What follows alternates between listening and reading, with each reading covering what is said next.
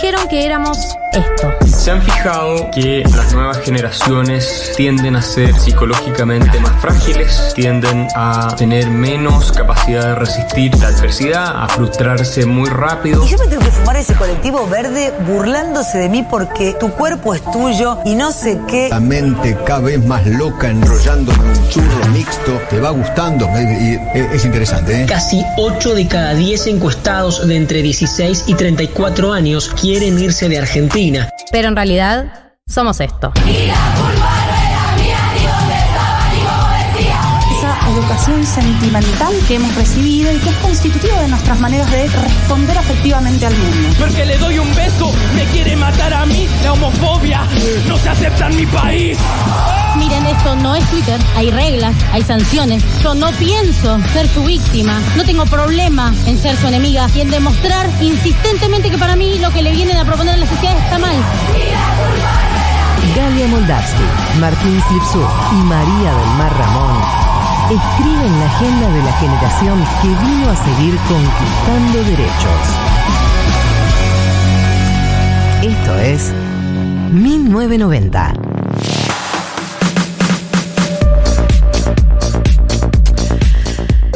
1408 eh, en la República Argentina, en este bello y hermoso país, en este día angeladísimo. ¿Sí o qué? ¿Sí o qué? ¿Sí ¿Eh? o qué? ¿Vas a hablar o te vas a quedar callado? ¿Sí o qué, Martínez Lipsuk? eh, en este sábado de, de, de clima primaveral. Ahí sí, la temperatura en la ciudad autónoma de Buenos Aires es realmente perfecta. Angelada, ¿No? angelada. O sea, salí con dos buzos y ya tenía calor. O sea, estás para un buzo. Estás para un busito, Es estás para un busito. Eh, a mí me gusta mucho el meme de cu- cuando llueve me pongo triste y cuando hace sol me pongo feliz. No soy una persona, soy eh, un... Una planta. No, ¿No? Un, un souvenir de la costa. Sí, también soy un souvenir de la costa. Eh, yo soy un souvenir de la costa. El, mí- el buen humor es total. A mí es tremendo cómo me pega el invierno, la falta de sol, invierno, lluvia. Una, esa semana vieron que de repente en Sí. invierno hay una semana de lluvia. Sí. Decís, no debería pasar. Bueno, pasa. Sí. Eh, el nivel de depresión está en 350% aprox. Igual hay que ser justos con este invierno. Fue frío, es verdad, pero llovió poco. Fue un invierno súper seco. Llovió poco, pero porque ahora arranca la temporada de lluvias, creo, ¿no? Eh, ¿Es aquí, es ahora? Marta, Santa María. Santa Rosa. Santa Rosa, había una santa ahí. Eh, es a finales de agosto. Si Ah. mal no recuerdo. Sí, Porque hay una semana dice que sí. infernal, Es esa, claro, Finales bien. de agosto. Está por venir la lluvia, así que está, aprovechen. está llegando, está, Está llegando, llegando, por eso tenemos este clima, por eso tenemos esta primaverita. ¿Será? ¿Será que es un mensaje para que aprovechemos? Bueno, hoy tenemos un programón. Eh, ¿Cuándo no? Hoy tenemos un programón y, y yo quiero anunciar lo que va a pasar en el programa de hoy eh, porque nos pusimos demagógicos para cubrir la falta de Galia Moldavsky. Sí, tenemos que nombrarlo, ¿no? Porque- Tenemos que decir, o sea, eh, nos van a empezar a preguntar. Yo tengo entendido que la gente a veces nos confunde, eh, pero yo tengo acento, Galia no. Y, y falta Galia en esta mesa. Y entonces, como iba a faltar, dijimos, ¿cómo podemos compensar esto? ¿Cómo podemos hacer para, para llenar este vacío espiritual? Y nada, nos pusimos totalmente populistas Sí. totalmente populistas y dijimos, vamos a hacer una educación sentimental clásico. Back to the basis. Back to the basis, cómo era, cómo eran las cosas, cómo era la educación sentimental que nos hizo célebres, la metodología de canto colectivo y grupal eh, por la que nos hicimos amigues de todos los 1990 Sí, que exorcizame, exorcizame, exorcizamos juntos. ¿no? Exorcizamos juntos, dijimos, bueno, eh, vamos, no, no pasa nada si no afinás, no pasa nada si cantas mal, a nosotros nos encanta que la gente limpie mientras escucha el programa, entonces vamos a limpiar, vamos a cantar, y con motivo del aniversario, no aniversario, pero cumpleaños, Sí. un aniversario, de nacimiento, aniversario de nacimiento de Gustavo Cerati, decidimos que hoy se viene Educación Sentimental de Gustavo Cerati. Lo digo eso en mi mente, quiero que sepa, Dieguito, en la semana. A veces pasan cosas buenas y en mi mente directamente asocia. Y no lo puedo decir, porque, claro, le digo eso a una persona cuando pasa algo bueno y me mira con cara de ¿qué te pasa, loco? Salí de ahí. Claro. Pero sí, va a haber educación sentimental de Gustavo Cerati, así que pueden gritar, ¡Uh, uh, uh, yeah, yeah, yeah", Ya empiezan a, empiezan a llegar los mensajes. Recuerden los mensajes al 1140 66 000. A nosotros nos gusta que esto sea siempre un programa compartido, colectivo. A nosotros nos gusta que nos digan que están ahí, que están ahí, Sí. que nos están escuchando. Una fotito, Una un fotico, audio, una cosita, manifestándose. eh, y aquí ya empiezan a llegar los mensajes. Hace meses que pido una educación sentimental como corresponde. Gracias. Much- mucho, mayu- mucho signo de Mucho admiración. signo de mucho tipo, admiración. uno, Acá uno, viene uno, que grita sí. Aquí otro que dice, vamos, al fin educación sentimental. Nosotros hemos escuchado al, al pueblo, eh, les hemos escuchado a les 1990ers y trajimos la educación sentimental de Gustavo Cerati. Además de eso, vamos a estar hablando con Iván Chuliaquier. Julia Kerr. muy bien. Julia Kerr, Sí, bien. Casi igual, vale. eh, por un notón de anfibia. Sí, eh, no sé si saben, pero tenemos un nuevo ministro de Economía. Ah. ¿Sí? Sí, sí, sí, sí, sí. En las últimas semanas tal vez eh, estuvieron viendo ahí algún, si prendieron la tele en algún microsegundo, vieron que más es el nuevo ministro de Economía, un nuevo superministro tal vez. Y vamos a estar hablando un poco con Iván Juliáquer, que es eh, doctor en ciencias de la información, comunicación, en sociología de los medios, tiene muchas carreras hechas, la verdad. Gen- esa gente que estudió, ¿viste? Esa gente, pa- para eso estudiaron tanto. Y que publicó una nota en Anfibia muy buena, que la leímos y dijimos, che, digámosle, de salir en 1990 el sábado. Y eso va a suceder en un rato nomás. En un rato va a pasar eso. Tenemos eh, nuestra columna de curso de cine con Matty Fine. Eh, viene hoy con Cronenberg, nada más y nada menos, que se mandó semejante peliculón. eh, que están viendo todos porque todos y todas y todas porque está en movie. Se, se ha promocionado desde la radio. Tenemos glosario financiero. Tenemos glosario financiero. Hoy voy con un- algo, un poco de actualidad, tal vez. Ujú. Mm, mm, me interesa. Eh, voy con dólar cripto. Mm, mm. ¿Te interesa? Me reinteresa. Bueno, no Qué lo bueno. entiendo. Dólar cripto ya es como se fusionó. Dos palabras que es Dos como- palabras. Es Sí. muy importante. Es muy importante para es mi como, bolsillo. Es como la evolución de- del dólar y de la cripto, básicamente. Ok, bien. Y tienen un hijo y, Y se es llama dólar cripto. cripto. Sí. Bien, Vamos a estar un poco hablando de eso eh, para que entiendan básicamente qué es esto. Porque, así como el dólar es muy conocido y las criptos son muy conocidas, hay criptos que funcionan como dólares. Les estoy spoileando un poco, pero más adelante les voy a contar por qué funciona, o sea, por qué pasa esto y cómo funciona. Espectacular. Espectacular. Eh, espectacular. Y también tenemos una bella historia, eh, si, si nos da. Sí. Yo solo voy a decir que la historia se llama Leonela. Leonela quiere ser tu amiga. Ay. Eh, yo no sé nada de lo que vas a hablar y me encanta. Porque. Estás eh, totalmente en cero. Sí, sí, me encanta estar en cero, la verdad. Es sábado 13, sábado 13 de agosto. Sí. Eh, Marto, ¿vos sos cabulero? Eh, eh, ¡Qué buen pie! Marto, ¿vos ¡Ew! sos cabulero? ¡Qué buena pregunta! No, eh, pasó que en la preproducción Estamos en dijimos... perros de la calle. eh, sí, somos perros de la calle. Che, es 13. ¿Por qué el 13 está mal visto o bien visto? No, es medio raro eso, como que se le puso demasiado poder al 13. Yo tenía entendido igual que viernes o martes. Sí, pero ¿por qué viernes o martes? No, no sé. No, También podría ser sábado. totalmente. Tampoco entiendo por qué la gente no le pasa la sala a uno directamente en la mano en este país. Sí, eso es un Eh, poco raro. es una cosa como al principio yo pensé como no entiendo por qué esto parece un pedido tan desmedido, o sea, ¿por qué la pones en la mesa? Que te da asco tocarme la mano, estamos aquí comiendo, entonces agarramos las mismas papitas. Eh, y después dije, ah, no, es una, es una cábala, es una cosa, es como un agüero, no sé. Sí, pero aparte la historia de la sal es medio como que tenemos una excusa válida, ¿viste? Como, como antes se pagaba con la sal. Claro. Y si se daba en la mano y se rompía la bolsa, no se sabía de quién, eh, de quién era, si el pago ya estaba realizado o no. Entonces, bueno, se apoya y ahí ya queda como que si la agarras vos y se te rompió, ya te pagué. ¿Entendés? Como que le pusimos una excusa. Ok, a ese- por- a porque lo respetan a rajatabla, no parece No, no, una hay, cosa... Hay gente que es como. ¡No "Hijo me la das! Te, voy a matar. Bueno, Sí, sí, sí. claro, sí, no sé, levantó los brazos. Ay, perdón, apoyá la sal. Es una bomba, no entiendo. Bueno, pero lo de martes y viernes 13 tampoco me parece que tiene mucho sentido. No, yo no sé. A ver, aquí nos dicen, en mi familia, martes o viernes 13 se comen panqueques obligatoriamente. Qué random. Amo igual. ¿No? Está buenísimo. Me parece que está bien, O sea, porque si hay todo lo que sea comida. todo, siempre lo que sea comida, conmemorar comida, me parece bien. Eh, Bueno, yo no tengo de esas cosas. Yo soy un tipo que me conoce. De la- de la de la ciencia, Yo soy una persona de la ciencia. De los números, de, de- de la ciencia dura. Pero, conociendo.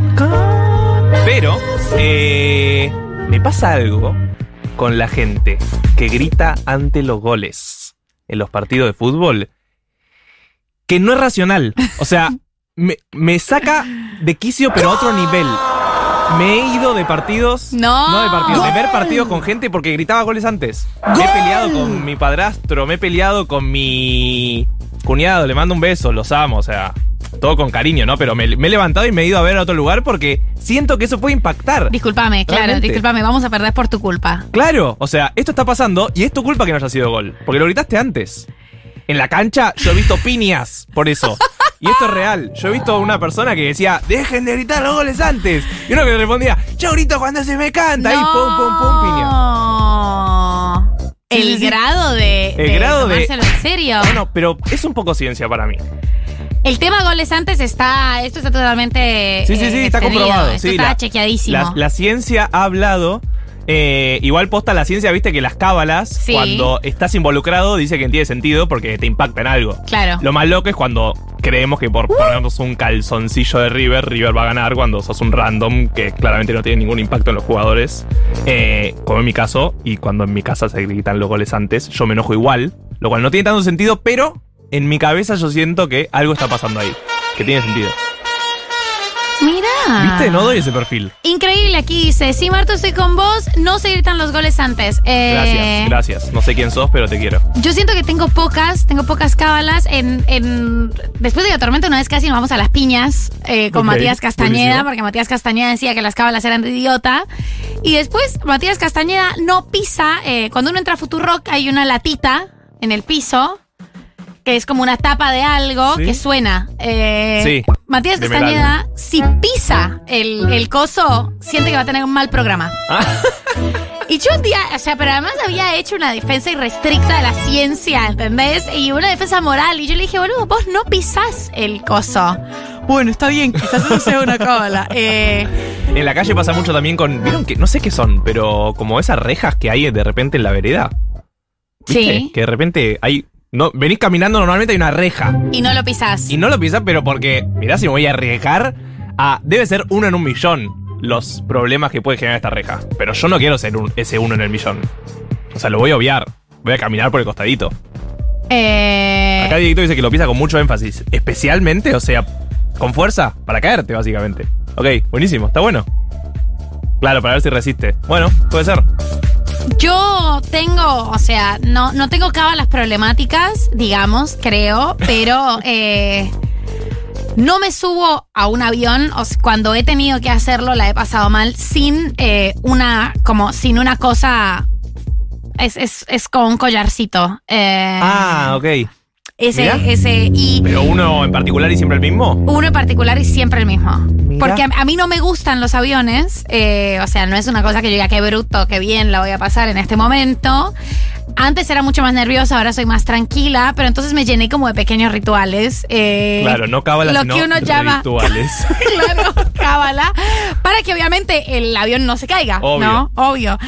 Y uno es ese, como eh, tengo que llevar puesto un, un collarcito en particular. Ya no lo tengo que llevar puesto, pero tiene que estar al menos en mi, en mi, en mi maleta de mano. ah, o sea, si está en el avión. Tiene que estar en el avión. No. Sí, porque vos no entendés, pero si no, eh, yo estaría poniendo en riesgo la salud. La, No, me la- imagino. O sea, el piloto la- pregunta antes de salir. el piloto pregunta y en una época tenía muchas pesadillas con que el vuelo estaba a punto de despegar y yo me daba cuenta de que no tenía el collarcito y decía, paren todos, nos vamos No. a morir.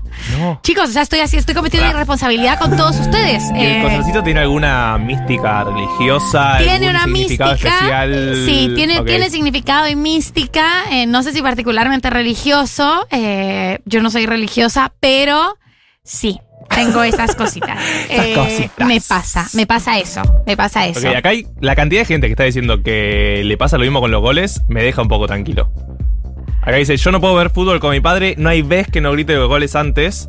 Eh, y otra persona que decía que ha comprobado que si grita los goles antes, no de boquita especialmente, eh, no son. Así que pierde. Así que, bueno, si hiciste, gritaste un gol antes, no fue gol, por ende perdiste. De ahí en más, nunca más vas a gritar un gol antes. No, por supuesto, así funcionan sí, las así cábalas. funciona- así o sea, funciona la mi avión nunca se cayó. ¿Sabe Bueno. por qué nunca se cayó? Bueno. Porque siempre tengo el collarcito. ¿Sabe por qué nunca pasó? Cuéntenos, cábalas, eh, pequeños rituales que tienen, cosas que no tienen explicación científica, que no tienen necesidad de tener explicación científica. Eh, pero que necesitan para vivir al 1140 660000 y nos vamos con un poquito de música para Sí. este programón que nos queda por delante. dale, vamos. Muy bien, perfecto. Ay, qué buen La tema. fama, por favor. Qué buen tema y qué buen video.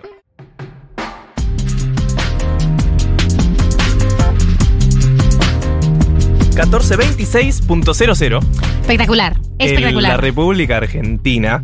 Y como les comentamos, hoy tenemos una entrevista porque el tema del mes, del año, de vaya a saber uno cuánto tiempo, eh, es que tenemos un nuevo ministro de Economía y se llama Sergio Tomás Massa.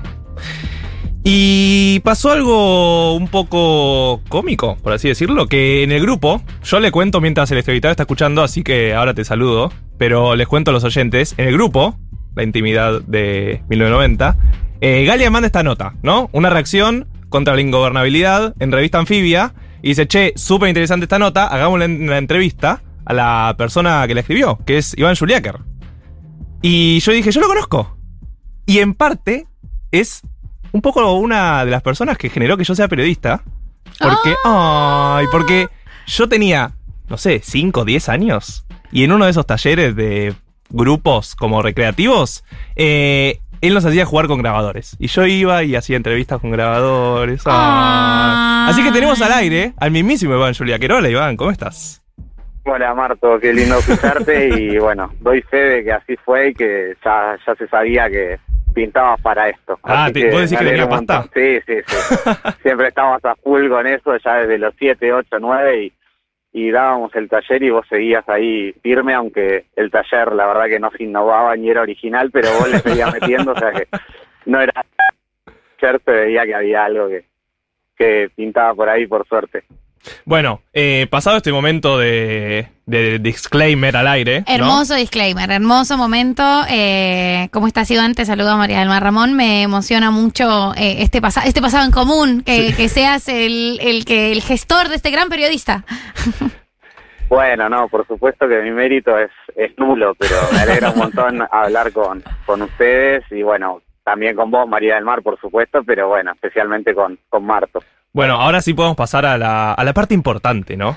Que es básicamente Sergio Tomás Massa, superministro, y eh, un poco lo que desarrollás en la nota, que es la salida política a esta crisis política económica que tuvo el Frente de Todos. Eh, no sé si querés contar cómo, cómo lo viste este cambio, así para empezar. Mira, a priori quizás decir algo es quizás medio obvio, pero decir, bueno, el Frente de Todos, sobre todo en la parte de, la dirigencia del Frente de Todos, de la dirigencia político-institucional, tuvo hasta ahora tres líderes, ¿no? O sea, Alberto Fernández, Cristina Fernández de Kirchner y Sergio Massa. Claramente el socio minoritario era Sergio Massa, ¿no? Uno era el presidente y la otra era la líder de, bueno, del movimiento, del movimiento más numeroso dentro de, de la coalición de gobierno. Y de alguna forma se armó algo como para que ese tercer actor tome protagonismo y en algún sentido maneje hoy la agenda de gobierno. Entonces, un poco la pregunta es cómo llegamos a esto, ¿no? De qué forma eh, se llegó a cierto empate, empate defensivo entre las dos, las dos figuras más importantes del gobierno, como para que un tercero, con otra agenda en algunas cosas y quizás en otras no, eh, se venda caro y los demás le digan, sí, dale, dale para adelante. Eh, Iván, con, con respecto a, esto de, de llegar eh, a este punto de, de cierta coalición, vos mencionás en la nota eh, la coalición exitosa que hay de Frente Amplio en Uruguay, también como forma de señalar un poco los problemas de, de cómo podría manejarse el poder de aquí en adelante. ¿Cómo ves la situación de la distribución de poder eh, del Frente de Todos en esa nueva reorganización? Sí, eh, efectivamente, digo, muchas veces cuando se piensa desde, desde sectores progresistas, izquierda, eh, ¿qué, coalición fue exitosa y qué habría que hacer, se dice siempre el Frente Amplio de Uruguay, ¿no? Y yo siempre me acuerdo, digo, yo, eh, digo, como politólogo estuve investigando durante un tiempo eh, Uruguay como uno de mis casos, y me acuerdo, ya pasaron unos años, hace nueve años, cuando Tabaré Vázquez decide que va a volver a ser candidato en Uruguay y dice, nosotros somos un partido joven, hablando del Frente Amplio, ¿no? Dice, solo tenemos 42 años.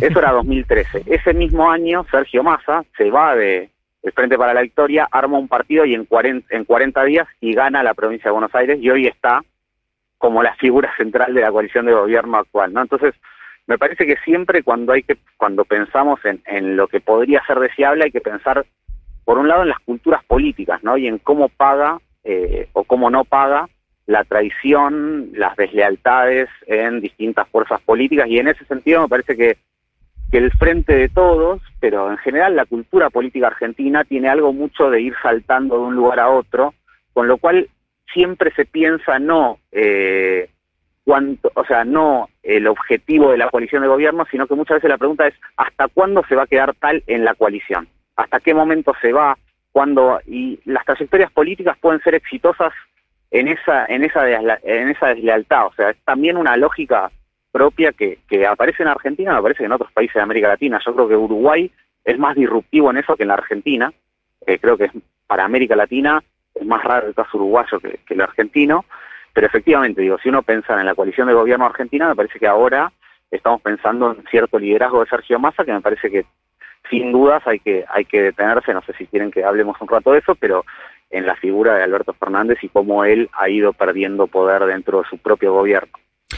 Iván, con respecto a esto que decías y también con, con, con algo que hablas en la nota un poco de, de, las tradiciones y de las lealtades y cómo las, las coaliciones se organizan eh, con base y alrededor de, de, de conservarse eh, hacia la afuera, pero también de competir hacia adentro.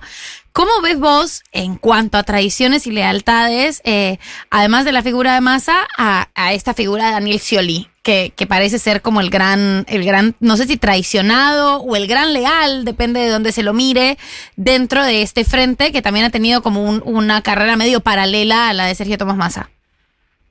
Sí, me parece que, que Daniel Scioli, en algún punto, el ciolismo eh, como tal, al haber quedado, y eso me parece que es interesante, digo, podríamos pensar justamente el punto recién, el haber quedado adentro él permanentemente, el, el que siempre iba a traicionar y al final nunca traicionó, digamos, uh -huh. por llamarlo de alguna forma, eh, bueno, es, su futuro lo definieron otros, ¿no? O sea, claro. me parece que, digo, más allá de su derrota electoral de, de 2015, hay algo en su propio destino que lo obligó a ser eh, bueno, a, que otros líderes definan por él, ¿no? A diferencia de Massa, que quizás con, o sea, digamos, cuando se hablaba en su momento, yo acá voy a tirar un número que puede ser eh, inexacto, pero cuando se hablaba de que Massa quizás tenía 8% a nivel nacional y todavía hoy se habla de un 8, un 10% a nivel nacional, bueno, digo, ese número que no te alcanza nunca para ganar una presidencial, le sirvió a él para venderse mucho mejor que quizás a Scioli, que al ser parte de un lugar que él no lidera finalmente, eh, lo deja en un lugar secundario y su destino está mucho más, eh, es mucho más dependiente de las decisiones de otros. En ese sentido, me parece que, que más que de Scioli tendríamos que hablar de eso, de la lógica política argentina, de la lógica de, del Frente de Todos, con una característica particular hoy, que no sabemos cuánto tiempo más va a durar, que es este bicoalicionismo, lo que se llama bicoalicionismo, que es como que hoy tenés bastante claro de dónde pescan los los partidos políticos, ¿no? Lo que se dice en general, bueno, ¿a quiénes le apuntan? Bueno, en general es muy difícil que quien vota al frente de todos y es más o menos convencido vote a Cambiemos o a Juntos por el Cambio y al revés. Y hoy un poco pareciera que las cartas están dadas así, pero hasta nuevo aviso, o sea, eso se puede romper en cualquier momento, pero de 2019 hasta hoy tenemos un poco esa situación y en general siempre lo que se espera es que se rompa en, sin, sin tener el gobierno el, ni el Poder Ejecutivo Nacional, lo que se esperaba era que quizás se rompa juntos por el cambio. No solo no se rompió, sino que las dudas más grandes del último año fueron respecto al Frente de Todos, de si se iba a romper o no. Entonces me parece que hay un poco que, que pensar en esas coordenadas, sabiendo que por ahora, en los últimos tres años, casi no hemos visto grandes cambios o saltos de un partido a otro, pero puede pasar en cualquier momento y el año que viene es un año electoral. Es un poco el clima ese, ¿no? Estamos hablando con Iván Juliáquer, que lo presentamos antes, pero repetimos, es doctor en Ciencia de la Información y la Comunicación por la Sorbonne, también magíster en Sociología de Medios y es profesor e investigador de la Universidad Nacional de San Martín. Eh, recién hablaba Iván de este bicoalicionismo, que, que, puede ser algo tal vez un poco moderno en la Argentina. Eh, y en la nota que, que publicaste en Anfibia, que es en parte por lo que te llamamos, que se llama una reacción contra la ingobernabilidad, hablabas un poco de los distintos sistemas y que tal vez este sistema argentino de bicoalicionismo sería más similar a un parlamentarismo, por así decirlo, pero también marcabas esto que lo vemos en otros países, que tal vez este parlamentarismo es un poco más inestable. ¿Cómo ves esta relación entre la estabilidad eh, que, que, puede o no tener la Argentina y este bicoalicionismo que marcase. Estamos como en formación de un nuevo sistema tal vez que, que está aprendiendo y va asentando bases de a poco. Eh, sí, ahí, ahí digo, hay un, hay como muchos estudios en la ciencia política respecto de eh, la diferencia entre el parlamentarismo y el presidencialismo. Y el parlamentarismo tiene, o sea, muchos autores lo dicen, pero digo, yo en esto suscribo varios problemas que es que en general tiende a que las élites definen mucho más entre sí quién gobierna, cómo se definen algunas cuestiones, no porque en el presidencialismo no pase, pero en el, parlamentarismo más. Digo, hace poquito hemos visto cómo cambian los gobiernos, eh, cómo cambiaron los gobiernos en Gran Bretaña y en Italia, eh, porque el propio Parlamento lo decidió y es parte del sistema, ¿no? Digo, no sé, si alguno o alguna vio Borgen, mm. de que, bueno, la política es básicamente el despacho y no mucho más. Eh, y, y el presidencialismo, si bien se basa mucho más en el voto popular, porque el voto popular es quien directamente elige a, el Poder Ejecutivo, tiene a veces un, un problema, digamos, que es, eh, que lo han estudiado mucha gente, que es que cuando el cuando cambian las mayorías, cuando cambian los apoyos que tiene el gobierno, pero incluso cuando, sobre todo cuando cambian los apoyos dentro de la propia coalición de gobierno, no tenés forma de cambiarlo. O sea, porque los mandatos son fijos, porque alguien lo eligieron por cuatro años y eso ya está. Y lo que me parece que se ve en este movimiento que hizo el Frente de Todos y el propio gobierno es como una especie de parlamentarización, que en otros casos pasa también, digo, no sé, si, si uno ve un poco la, la, la, absoluta, la absoluta ingobernabilidad que prima en Perú, por ejemplo, que es un país al que le metieron muchas instancias para que el presidente no sea tan fuerte, bueno, lo que logró es que finalmente no haya gobernabilidad, pero volviendo a Argentina, y para no irme muy por las ramas, eh, lo que podemos ver en la Argentina es como un intento de bueno, cuando el presidente ya no tiene la posibilidad de ordenar a los propios, a los propios, digo, no, no solo al kirchnerismo, no solo al masismo, sino incluso a los que habían llegado con él, digo, por ejemplo, sus ministros que no solo no, renuncian silbando bajo, sino que prácticamente haciendo un escándalo y haciéndole lío a su propio gobierno, o sea, ni por amor ni por temor el presidente logra ordenar a su propia tropa, mini tropa en este caso, eh, y en ese caso lo que vemos me parece es cierta parlamentarización, que es decir, bueno, perdimos el apoyo, o sea, el presidente hoy no tiene el apoyo de la coalición, bueno, lo, o sea, el kirchnerismo, el propio masismo, los gobernadores y otros actores van y le dicen, bueno, empecemos a distribuir el poder porque así no funciona, bueno, entra Massa como un superministro, que a diferencia de otras épocas donde se requería un, un plan de estabilización o, o, eso es lo que parecía que el gobierno requería, más allá, más allá de que se necesite o no, eh, es un político, no es un no es un economista técnico entre comillas que viene a ordenar los números nada más. Es un político el que asume el Ministerio de Economía y por eso me parece que es diferente de otros casos. Iván, eh, con esto que mencionas de, cierta parlamentarización eh, y ese, ese movimiento hacia ese lugar, ¿no es Argentina un país demasiado presidencialista? ¿Cómo queda o sea, ¿aguantará eh, la, no solo la figura de Alberto Fernández, sino cómo queda la gobernabilidad en un país que una intuye muy presidencialista, pero bueno, puede ser una intuición errada? ¿Y, y, y cómo, cómo se puede manejar a partir de ahora el gobierno? Comparto 100% lo que decís, es, es una gran incógnita. O sea, diría en general que, que casi todos los países, o sea, de, América, eh, somos bastante presidencialistas. Es cierto que Argentina, digo, los grandes movimientos políticos en Argentina en general no se llaman por sus siglas eh, partidarias, sino por sus liderazgos. Macrismo, kirchnerismo, hmm. eh, bueno, albertismo no existe, o sea, no, no digo, hoy no, no podemos decir que haya existido, que exista como tal, pero digo, esa, esa, esos nombres que dan eh, nombre a un movimiento o a, un, o a una facción política importante, fundamental, eh, digo, en Argentina especialmente son importantes. Yo creo que acá eh, es raro porque institucionalmente no está previsto lo que está pasando, ¿no? O sea, eh, y al mismo tiempo, efectivamente, y como vos decís, la pregunta es ¿aguantará? Y ese aguantará es políticamente, es económicamente, o sea, son un montón de dimensiones, porque todo depende en parte de, de cierto éxito, que habría que ver cuál, o sea, qué, qué contenido le ponemos, de un plan de, de un plan económico más que más o menos funcione, pero que por supuesto que es un plan político al mismo tiempo, ¿no? Y, y en eso, claro, o sea, hay, tiene que haber una voluntad del propio presidente de ceder la lapicera de alguna forma, ¿no? O de compartirla, digamos, sino de cederla. Porque, bueno, porque no, no, o sea, hay un hiperpresidencialismo, el presidente es Alberto, pero el propio presidente ha, me parece, por un lado, o sea, a lo largo de sus, de sus años de gobierno, salvo en la pandemia, que, que me parece paradójicamente fue el mejor el mejor momento del gobierno y el y el mejor momento de la palabra pública de Alberto y como Alberto Fernández como ordenando a su propio a su propio a su propia facción pero también ordenando en parte la, vida de las argentinas y los argentinos a partir de sus discursos etcétera etcétera. Eh, me parece que, que ahora eh, la gran pregunta es si o sea digo tenemos un trasfondo de un presidente que en el medio de la crisis no hablaba dejó de participar y en un punto casi como que todos me parece que gran parte de la gente asumió que que es un presidente con poco poder, ¿no? Entonces, yo creo que la situación ya era esa, eh, o al menos el diagnóstico de los actores, y, y, digo esto digo sin ponerme técnico, pero, pero en general aceptamos que, que en la política el poder es reputación de poder bien. Entonces, uh -huh. cuando vos no tenés reputación de poder, cuando los demás todos se te animan, pero vos no te animás a nadie, eh, bueno, eso es eso de alguna manera va vaciando el poder del presidente, con lo cual creo que no, o sea, creo que lo de Massa es casi algo posterior a algo que venía pasando.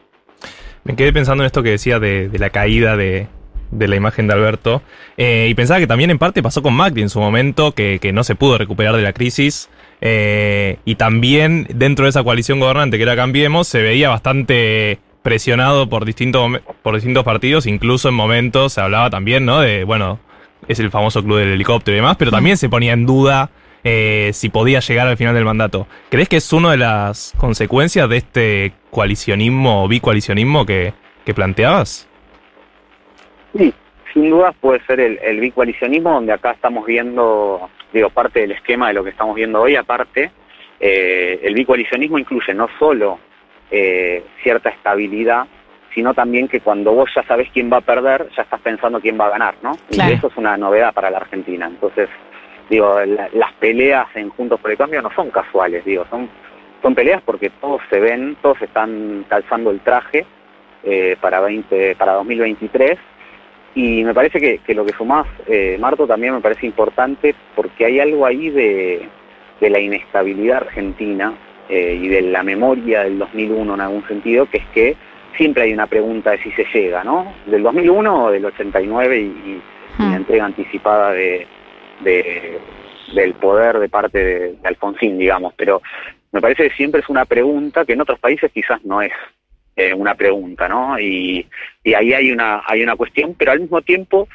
quizás peco un poco de optimista, pero creo que, que hay un, o sea, que hay más estabilidad hoy que en otro momento, digo, más allá de la situación, o sea, en una situación económica complicadísima, en una situación del propio gobierno con un presidente eh, sin demasiada autoridad incluso para, para los propios, eh, yo veo cierta cierta estabilidad ahí, digamos, siempre es hasta nuevo aviso, o sea, no me cuesta mucho ver hacia adelante, pero pero creo que, que efectivamente hay algo del bicoalicionismo y el propio bicoalicionismo también se basa en decir, bueno, o sea, cuando vos ya sabes que el otro va a ganar, ¿no? Decimos, también los propios empiezan a pasarse facturas anticipadas y tener los pies dentro del plato cada vez cada vez paga menos también, porque cuál es el objetivo de sostenerte dentro de algo que pensás que va a perder. Yo creo que ahí todavía hay tiempo en la Argentina, porque un año es un montón, digamos, más allá de toda la situación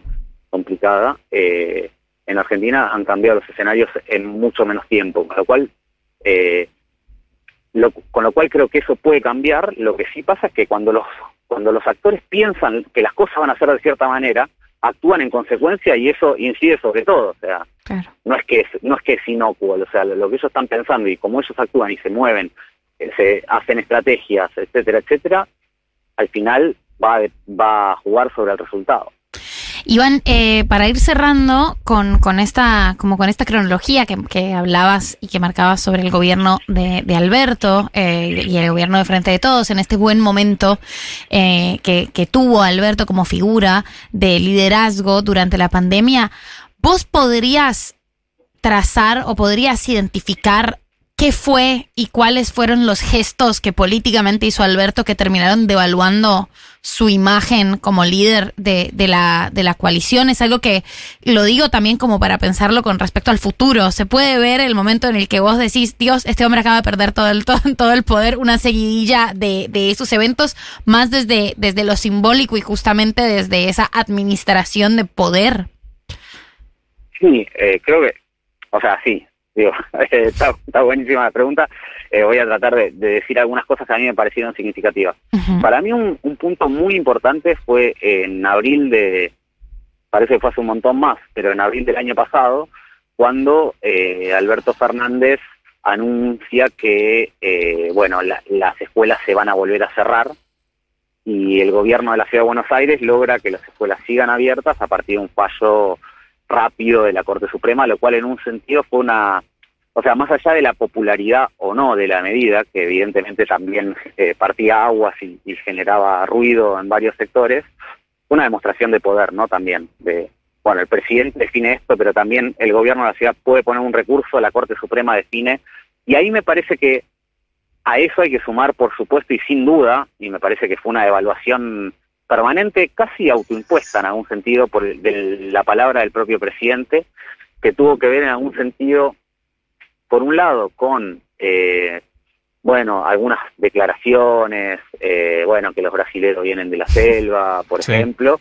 también, por supuesto, ¿no? La foto de, del cumpleaños de, de Fabiola eh, Yáñez, eh, digamos, y el resultado de las pasos, ¿no? Que ahí me parece que hubo también algo político de la propia coalición, que fue un marcado de cancha claro de la socia mayoritaria, pero pero no la pero la vicepresidenta en un segundo en un segundo cómo decir en un segundo lugar de, de la institucionalidad del gobierno junto con me parece que hay algo del propio Alberto Fernández que es como él había pensado su propio gobierno que era él no, no había pensado en una palabra centralizada que ordenara, sino básicamente en un gobierno de coalición que discutiera a través de lo público y fuera buscando de alguna forma equilibrios de- eh, en ese sentido. Él, por ejemplo, re- se remitió y dio un montón de off the record y un montón de entrevistas a través de los medios tradicionales en lugar de seguir haciendo lo que le había funcionado, que eran discursos centralizados por él, ordenando y dando eh, cierta, o sea, dando, tomando decisiones que después se sostenían en el tiempo, digamos. Eso Claro. fue la pandemia. Después, en general, la palabra del presidente siempre fue discutida y discutible por segundas y terceras líneas de su propio gobierno que sabían además que tenían posibilidad de ganarle.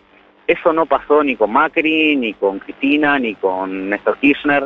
Bueno, eso es algo también del propio liderazgo de, de Alberto en un contexto dificilísimo, ¿no? No lo dijimos en ningún momento, pero con pandemia, guerra y la deuda impagable que heredó, o sea, digamos, era un, era un, o sea, aún así iba a ser difícil, pero bueno, hubo varias cosas del propio gobierno que complicaron la cosa. Era Iván Juliáquer, doctor en Ciencia de la Información y la Comunicación por la Sorbonne, magíster en Sociología de los Medios, profesor e investigador de la Universidad Nacional de San Martín, que escribió en Revista Anfibia, pueden ir a leerla, un ensayo que se llama Una reacción contra la ingobernabilidad. Muchísimas gracias, Iván, por estar en 1990. Muchísimas gracias a ustedes, un abrazo grande. Abrazo grande para vos. Y si les parece, nos vamos con un temuki. ¿Qué muquis? Eh, escuchamos Boy de The Killers, una banda que me gusta mucho. Mira. Mira vos. La espera me agotó. No sé nada de vos. Dejaste. Está pasando. Está pasando. Esto está pasando. Para todas y todos y todos les oyentes de 1990. Ha vuelto por única vez. ¿Única vez? Edición especial. ¿Por única vez? Edición especial de educación sentimental tradicional. Volvimos a las bases.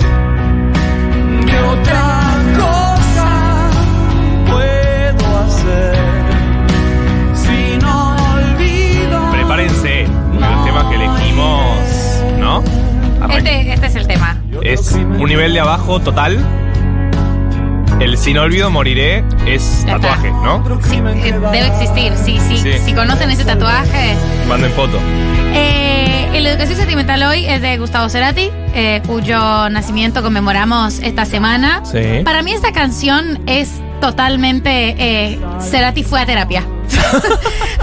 Gustavo Cerati fue a terapia, tuvo una terapia de esas que uno tiene que es como, ¡fua! Esto es muy revelador, este trabajo sirve, esto sirve, esto que estoy haciendo. Ah, no, no, esta y la siguiente. Ok, es- se- claro. se, analizan en conjunto. Se analizan en conjunto, porque si no olvido moriré.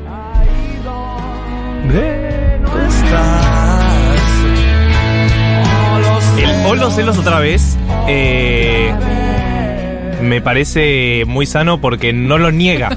¿Entendés? Sino que critica que aparezcan, pero como si no pudiera hacer nada. Claro. Observa su sentimiento, Claro. Lo reconoce lo reconoce, y lo exterioriza. lo exterioriza de manera respetuosa. Y otro crimen que Eh, estamos en la mesa con Mati Fine. Para Hola, ¿qué tal? presentarlo. Hola, ¿cómo Está estás, Mati? nosotros. Gracias por Invitado dejarme- especial a la educación Sí, sentimental. Gracias por permitirme esto. Y un lujo, un lujo que se Un puede lujo. dar pocos. Sí, sí, sí. Por favor, audios cantando al 11 40 66 000. Ya están llegando esos audios Sí, sí. cantando. Queremos escucharles, queremos escucharles. Stormis. Eh, ¿Stormis? Uy, uy, uy, Uy, uy, uy, no, uy, se repicó, perdón. uy, uy, uy, uy, uy, uy. Llamando a Galia. ¡No! ¡No la llame! ¡Me va a regañar! Cancelada reina. Qué bueno que estás, Mati. Qué bueno que hay alguien de testigo de este momento. No, no. Perdón, bebiters, perdón. Bien, igual. Te dejamos. Porque, o los celos otra vez. Lo reconozco. Lo reconozco y entiendo que no puedo hacer mucho con ellos. Eh, necesito audios de bebiters. Gracias. 1990ers cantando como en las viejas épocas. Acuérdense cómo lo hacíamos juntos. Era hermoso. Aquí viene, aquí viene. Mi ego va a estallar ahí donde no estás. Oh, los celos otra vez.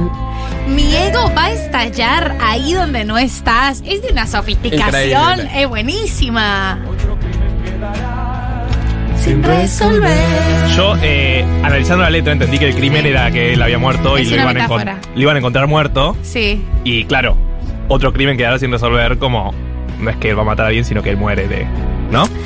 Ah, para mí es el amor, el que es una metáfora. Ah, no, para mí era él que Como que como que moría quedó, él. murió. Sin Claro. olvido moriré y otro Sí. crimen quedará sin resolver. Claro. Sí. Como moriré, ese moriré es Claro. morí y voy a aparecer muerto solo en mi casa y nadie va a saber qué pasó. Claro. Claro, ok. Bueno, Bien. nada, la dejo, la dejo picando. bien. Por si sirve, ¿viste?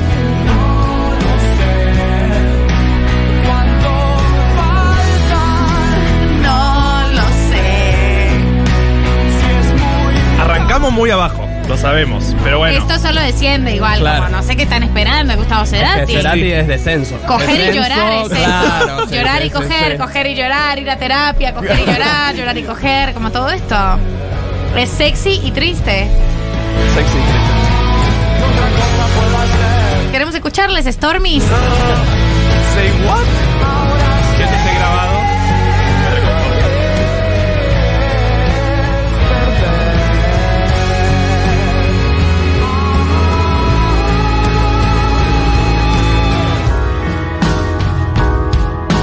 Si les parece, pasamos al segundo tema de esta educación sentimental.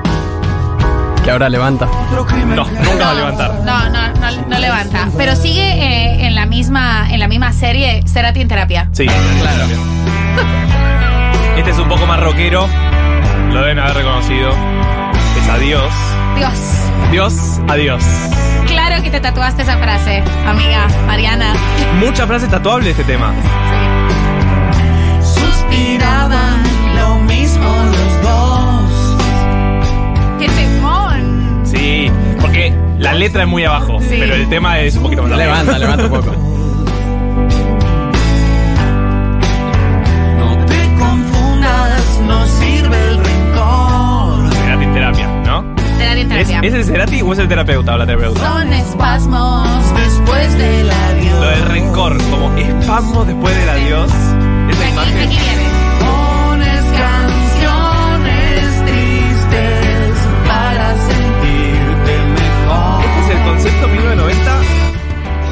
El más importante de este programa, que es agarrarnos de las manos y bajar juntos con canciones tristes. Del mismo dolor vendrá un nuevo amanecer.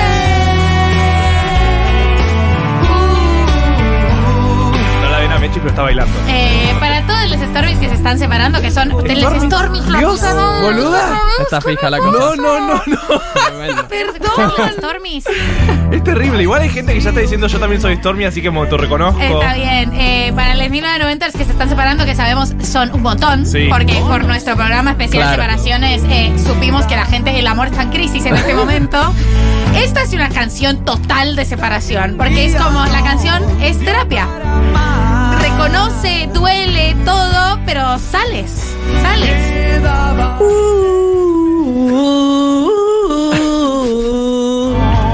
He encantado el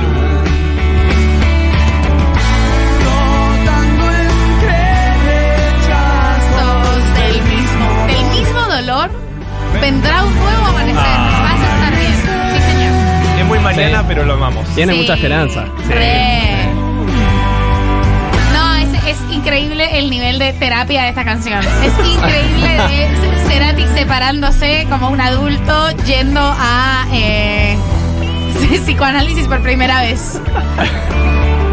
No es soberbia, es amor, mi hija. Separarse de la especie por algo Por algo superior. Por algo superior. No es soberbia,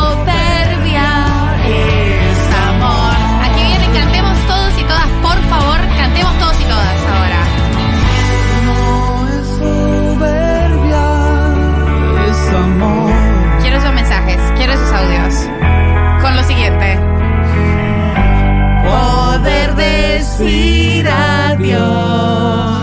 Tum, tum, tum, tum, tum, tum. Es crecer.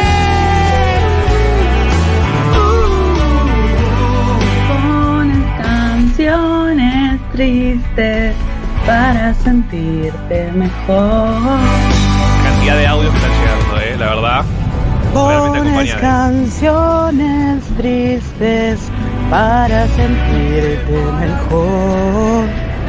Tu esencia es más visible del mismo dolor. No es soberbia. Poder decir adiós es crecer es una frase de pie de foto Total, cuando uno está recién separado. totalmente.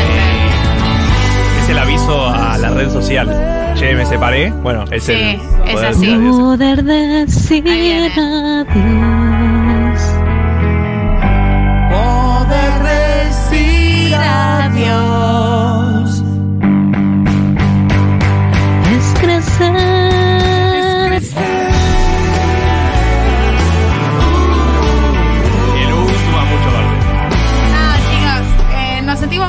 O sea, yo me, no me estoy Poder decir adiós. Es crecer. Grito desgarrados, escuchen. Y pasamos al tercer tema. Lago en el cielo. Lindo tema. Sí, ya más movido. Es un Cerati no tan bajonero, por lo menos la música, pues si no. Se baila. Levanta Sí, con la música, claro. Eh, llegó un mensaje muy importante. Que te prepares, porque Gali va a estar ofendida hasta el 2037. y tiene razón. Oyenta, oyente que dijo eso, tenés toda la razón del mundo. No porque ustedes no le van a decir. es un secreto. Es un un secreto de la secreto. playa, nosotros y vos. Por favor. Queremos escucharles, Stormies. Lago en el cielo. Quiero ser suave. Para Acá igual me lo reimagino a Cerati en modo sentí. ¿no? Como en las relaciones, tipo, quiero ser suave para evitar tu dureza, en modo como, decime qué te está pasando, contame todo. Y la otra, viste, como, no, la verdad que no, como no me voy a abrir. Esto no va a suceder. Esto conmigo, claro. Enciende mi agua, todo como súper profundo. mi todo- agua es montón, sí. Todos los comentarios que puedes hacer, dijo, no, no, Gustavo, no.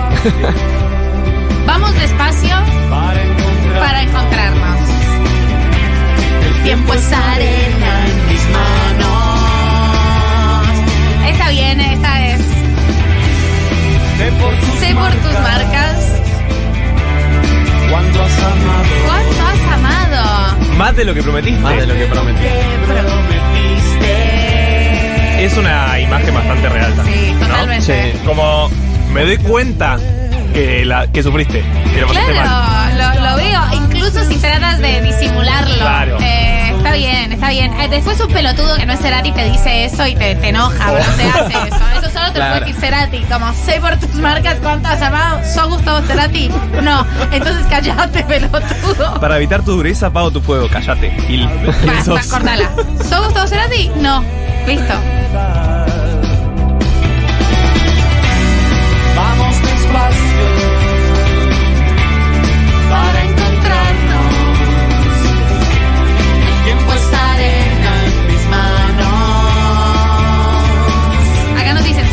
Hoy te apuré es un montón. O sea, a mí solo me podés apurar si Claro. sos Gustavo Cerati. si no, tomátela. ¿Qué es esto? ¿Qué me apuras? ¿Qué me apurás? Claro. Total.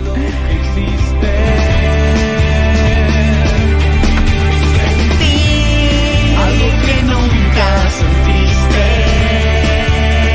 Muy cantables todos los temas de Gustavo. Mal. Digamos la verdad, ¿no? Es como ese canto bastante desgarrador. Sí, Sí. reparador. Porque sentís que puedes cantar más o menos como él, en ese tono. Sí, sí. ¿No? Parece, igual es, no. es una, claro, es Eh. como los que hacen que parezca fácil Sí. y, y después decís, ah, no, no es tan Ah, fácil. no, seguramente escuchamos a nosotros cantando después.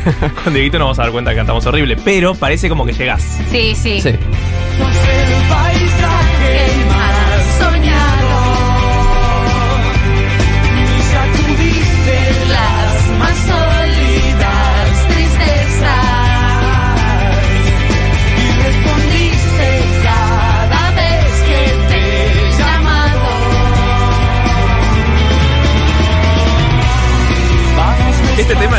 momento de Es enamoramiento. total momento de O sea, enamoramiento. Estamos, estamos muy bien, pero vamos despacio. Vamos porque despacio, vamos, no, no, está, cuidemos esto, porque está bien, es riquísimo, vamos a cuidarlo. No Pero nos apresuremos. estamos siendo muy intensos, lo sabemos, está Sí. bien.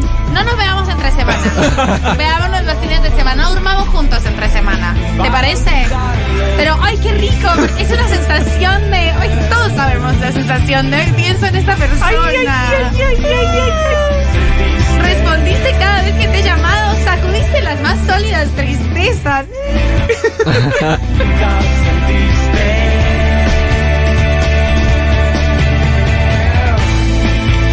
Es obvio que a Cerati y su psicóloga le dijo, anda despacio, Gustavo, fíjate, Claro. esto te está resultando Buen diálogo bien". con un terapeuta, ¿no? Claro, totalmente. Vamos al siguiente tema. Cosas imposibles. Acá sí, estamos subiendo, porque ma- Sí, sí, es más abajo que al principio no podíamos estar. Eh, Gustavo Marroquero, ¿no? Ponele. Sí. Yo nunca entendí muy bien la, la pelea esa Ricotero Cerati, ¿no? Yo- Como que más de otra generación, siento. Siento que es más con Soda, ¿no? Que con Sí, pero- Cerati solista. Pero a nuestra generación no le llegó esa pelea tampoco. Como No, que no. somos más la, la etapa de disfrutemos a Maradona y a Messi separados y no hace falta La, compararlos. la generación del consenso, digamos.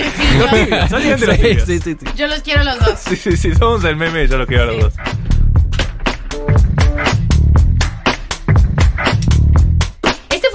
Primeros de Cerati solista, ¿o no? Cosas imposibles. Es el video de los bebés. El video de los bebés. Eh, a ver, yendo a googlear.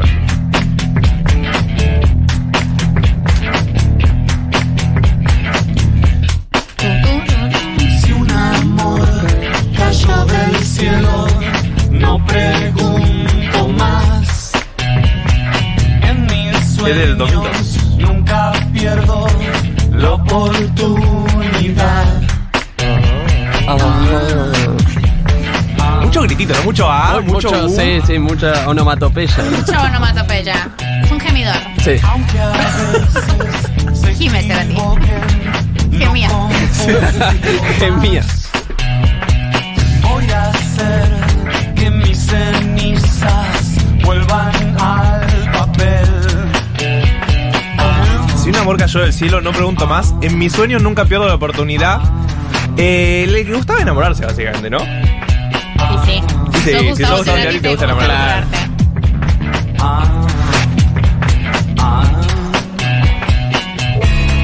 Siempre soy, es parte de mi ser. Es ese momento en el que para mí depositas tu líbido en cualquier enamoramiento, te vas enamorando así como en etapa, viste, como de mucha gente distinta, y siempre pensás que es como. Estás abierto constantemente, constantemente.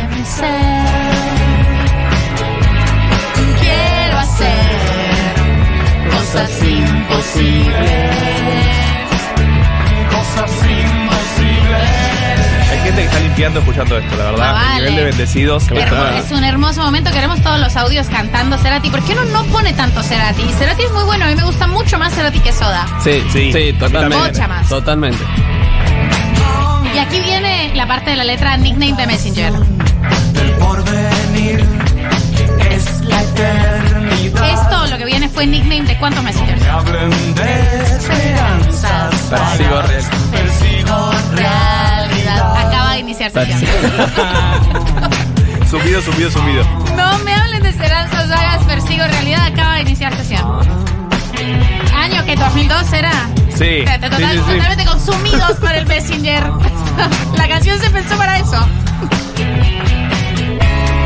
Siempre soy, ya es parte de mi ser. Es un poco meloso también, ¿no? Es un poco.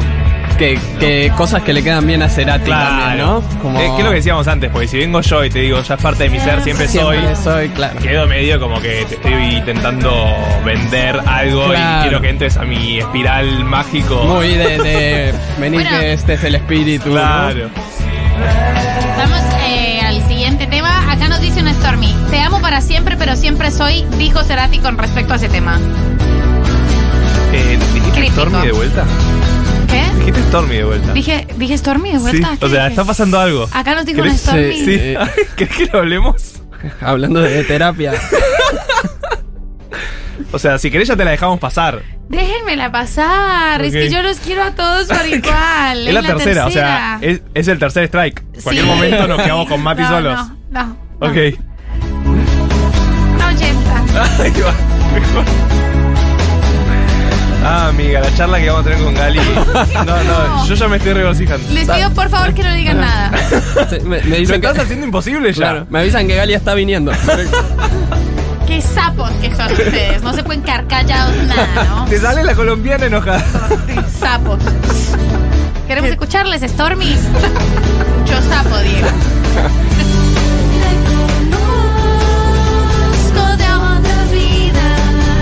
Esta voz completamente angelada. ¿no? Angeladísima.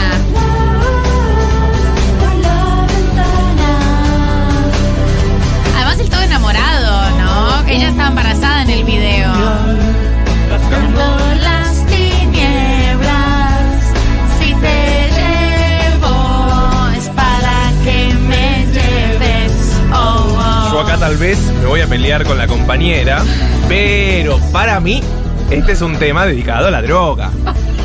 María, Ok. María es la droga. Bueno, Porque dice si te llevo es para que me lleves. Y sí. ¿A dónde le va a llevar? vamos, vamos, muchachos, somos grandes. Sin hablar, Claro. solo roces, quiero ver tus ojos Quiero rojos. ver tus ojos rojos. Dale. Ay, chicos, ustedes son insoportables con el tema. Cerati no hizo sino temas románticos y esto a la droga. Dios. Contaré hasta tres y llamaré a tu puerta para ver si está bien, ¿entendés? Como le está cuidando. Eh, Yo te llevo para que me lleves. La estoy invitando a viajar mediante drogas. A viajar metafóricamente. A viajar metafóricamente, pero está hablando de drogas. Eso está sucediendo. No, no podemos hacer mal los boludos.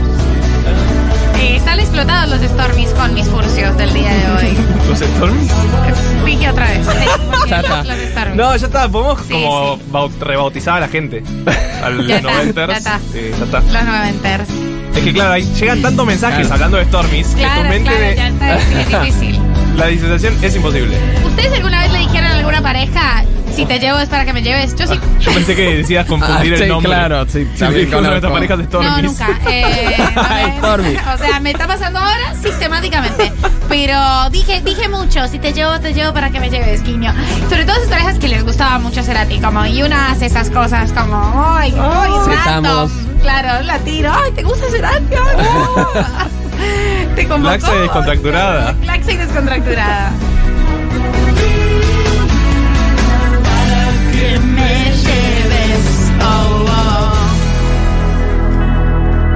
Bueno, eh, vamos a cerrar esta educación sentimental. La cantidad de quejas de oyentes sintiéndose ninguneades. Y está bien, porque piden que María le reconozca su identidad de noventers. Pero bueno, típico de María, confundirse nombres.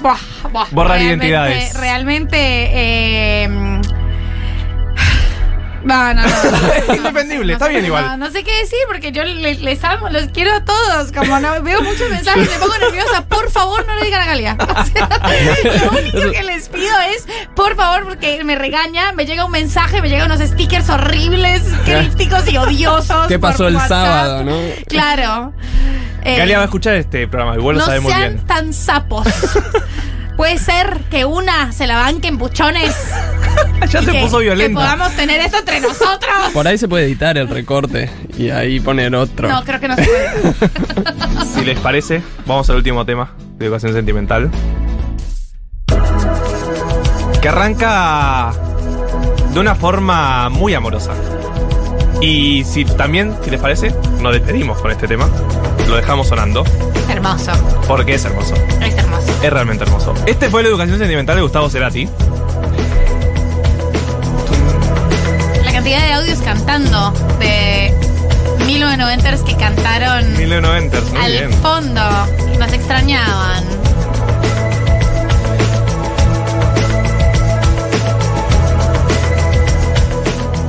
Este tema arranca con Hoy que estás espléndida y que todo lo ilumina, demos un paseo. Esa sensación de ver a tu pareja, tu pareja.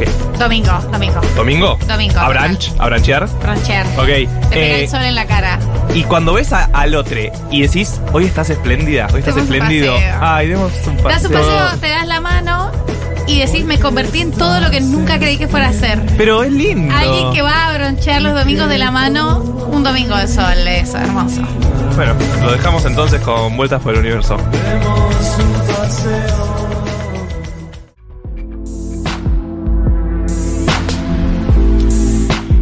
...1527 en 1990. Ay, Este qué bien. sábado, Qué bien que 13 dijiste el programa.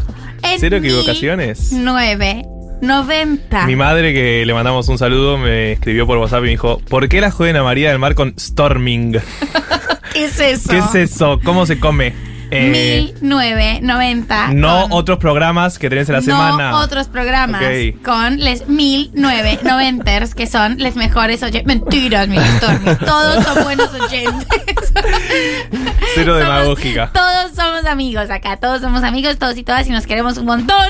Y estamos acá que nos acompañó en nuestra educación sentimental el gran Matty Fine con eh, nuestro curso columna de cine que amamos eh, intensamente una vez al mes. ¿Cómo estás, Matty? Bien, muy bien. Gracias por dejarme estar en, en el Educación Sentimental de Cerati. ¿Qué te pareció? me encantó. Siempre soy oyente de afuera y cantando en mi casa y bueno, poder venir acá y Cerati es un artista amable para mí. O sea, hay otros artistas que me quedo afuera. Claro. me imagino. Eh, Eh, no, Gilda. te, no te veo muy. No, No, Gilda, Gilda. sí, ¿cómo Gilda? Pero Gilda para cantar. Ah, no, es no. Un tono No, no. altísimo. Para mí, Mati, se, yo lo que entendí es que Sí, sí, si sí. tirábamos un Bad Bunny, Mati no lo iba a sentir. Bad ¿entendés? Bunny incluso como Ah, por ¿sí? ahí sí, Ok. pero eh, estoy pensando alguno que Shaki- bueno, Shakira, por ejemplo. Gracias a 1990 dije, ah, ok, Es por acá. Y sí, ¿sabes? Lo que me estaba perdiendo. Y sí. Eh, nada más y nada menos. Bien. Y Cerati, sí, más o menos. claro. Bueno, no debe pasar parecido con el cine, ya que estamos en columna de ya cine. que hacemos la Ya que hacemos la columna de cine, ¿no? Exactamente. Y hoy traje a Cronenberg y no sé si ustedes vieron a Cronenberg, no vieron a Cronenberg, si vieron la última. Tal vez es el mismo sentimiento que, que el que tuve yo cuando dijiste que no te gusta Shakira, yo no vi nada. Bien. no Para, sé para, si para. debería o no. No es que no me guste Shakira.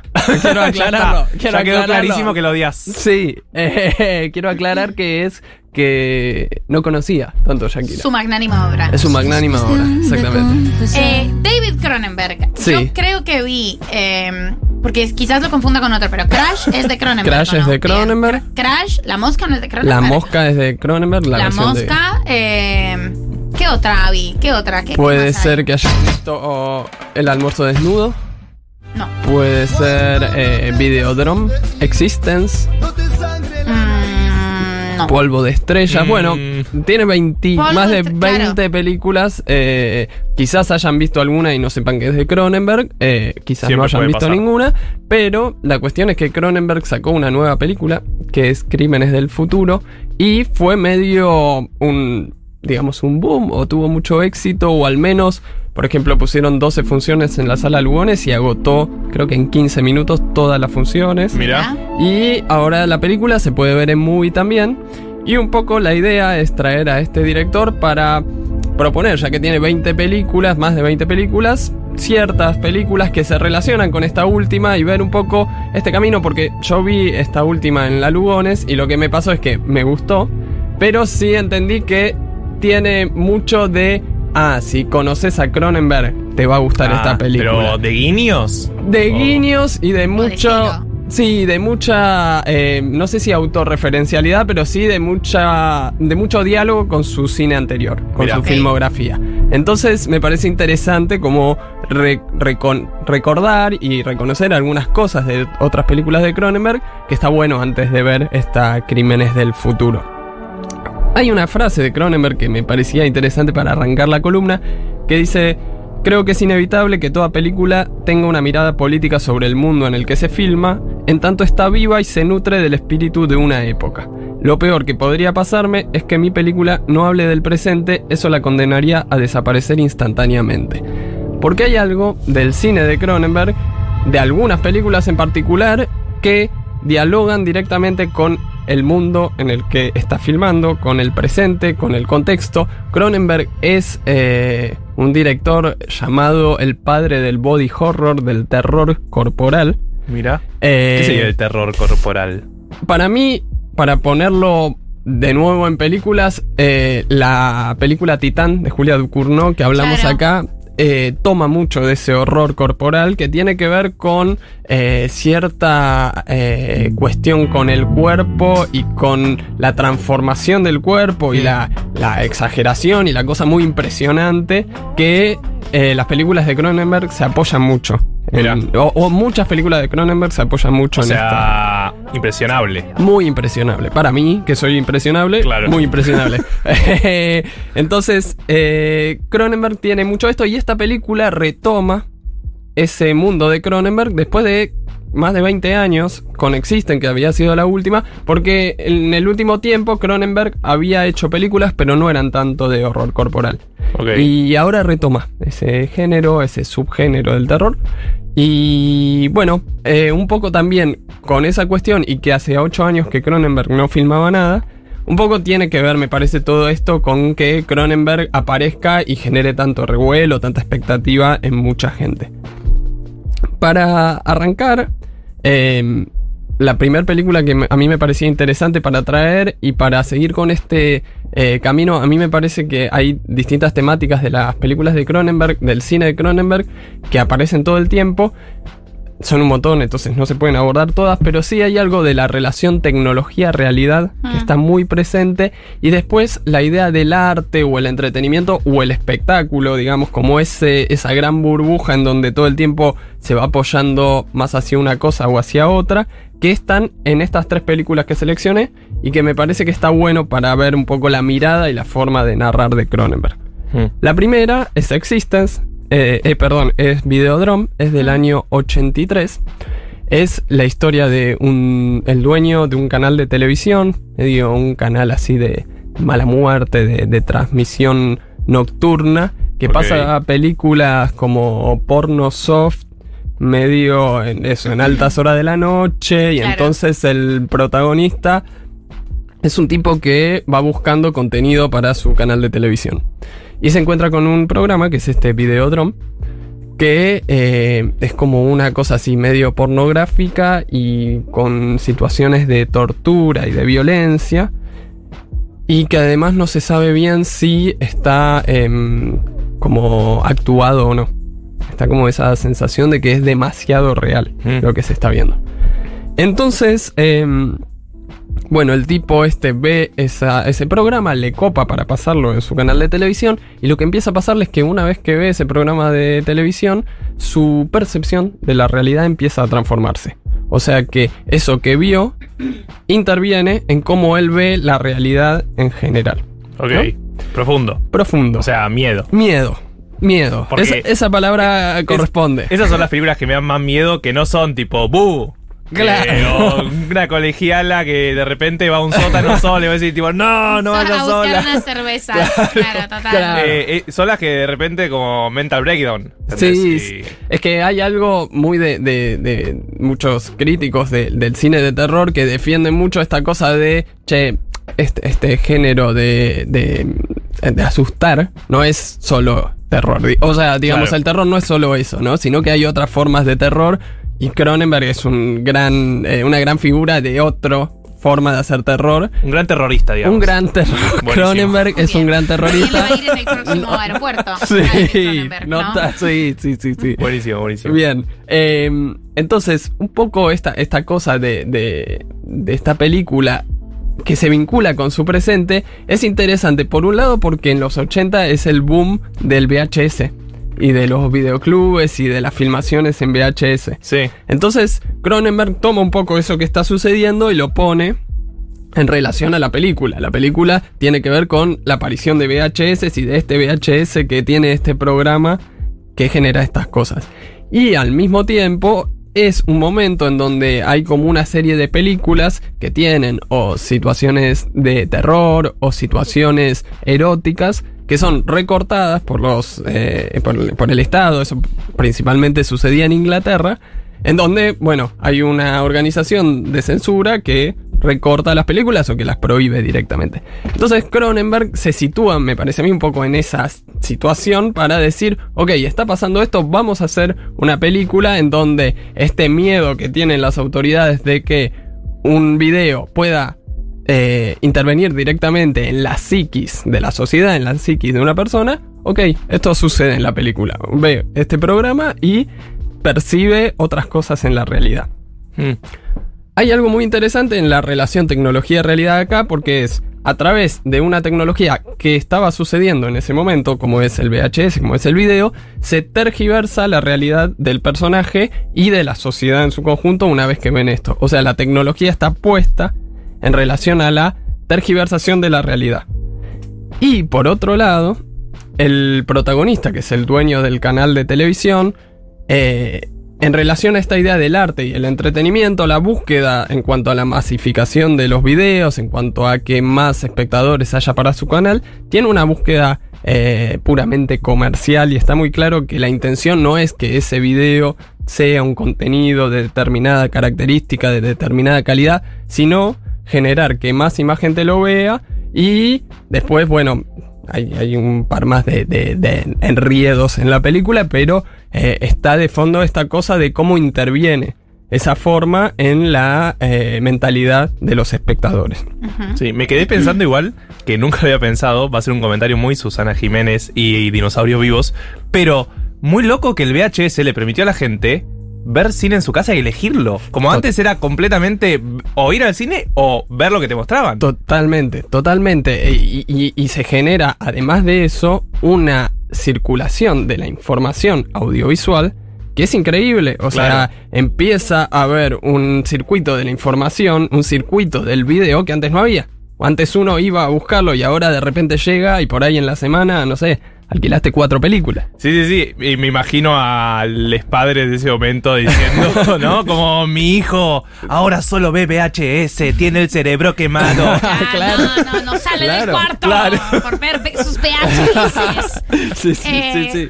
Mati, otra cosa de, de- de lo que yo vi de Cronenberg, que es poco, pero como te oigo, y hay algo que, que que es interesante y que te quería consultar y es como la presencia de la sexualidad y del, erotismo también como un elemento del terror, ¿no? Como Total.